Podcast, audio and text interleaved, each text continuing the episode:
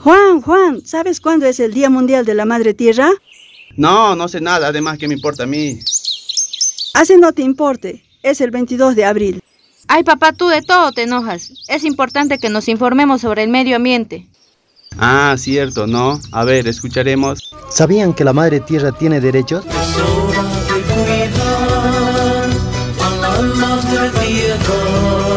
Por ejemplo, en la Constitución Política del Estado, el artículo 33 nos dice que debemos contar con un medio ambiente saludable, protegido y equilibrado. Debemos proteger sus selvas, sus ríos. También en la Ley 071 establece en su artículo 7 los derechos de la madre tierra, que son a la vida, a la diversidad de la vida, al agua, al aire limpio, al equilibrio, a la restauración y a vivir libre de contaminación.